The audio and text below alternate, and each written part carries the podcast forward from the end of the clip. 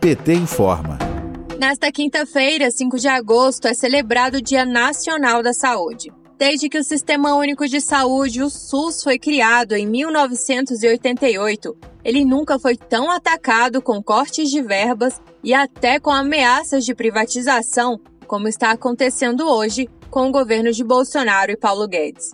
O desmonte do SUS não prejudica apenas as classes mais vulneráveis, mas um todo, porque o sistema atualmente atende 212 milhões de brasileiros e brasileiras sem exceção. O SUS oferece todas as vacinas que a população precisa desde a infância, realiza transplantes de órgãos, oferece serviços de atendimento móvel de urgência, o SAMU, e ainda promove ações de vigilância sanitária e epidemiológica, fora diversos outros serviços. Para o médico e ex-ministro da Saúde, Arthur Quioro, um dos grandes desafios que o SUS enfrenta no momento é a sua sustentabilidade e afirma que desde o golpe de 2016 o sistema vem sofrendo um grave desfinanciamento. É uma perda substantiva de recursos do Ministério da Saúde a partir é, desses últimos três anos antes do, da eclosão da pandemia. Foram 22 bilhões e meio, somando 2018, 2019 e 2020.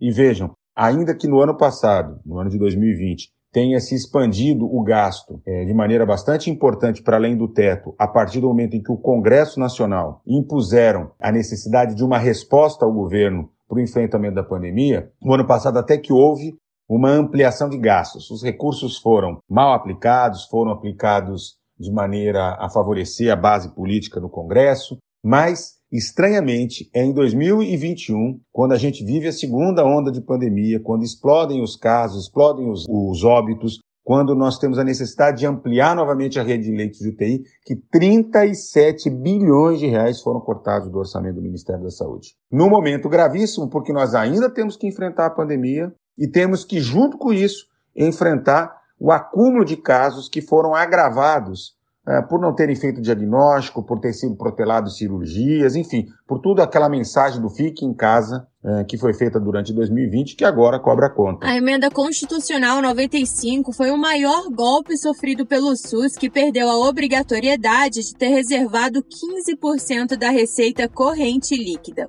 Além disso, o teto de gastos definido por Michel Temer e continuado por Bolsonaro prejudica ainda mais que o investimento cresça a cada ano. Análise realizada pelo consultor do Conselho Nacional de Saúde, Francisco Fúncia, mostrou que de 2017 para 2019, a redução do orçamento do SUS ultrapassou 20 bilhões. Na prática, o Estado só conseguiu investir R$ 3,83 por dia para cada brasileiro e brasileira, segundo dados do Conselho Federal de Medicina.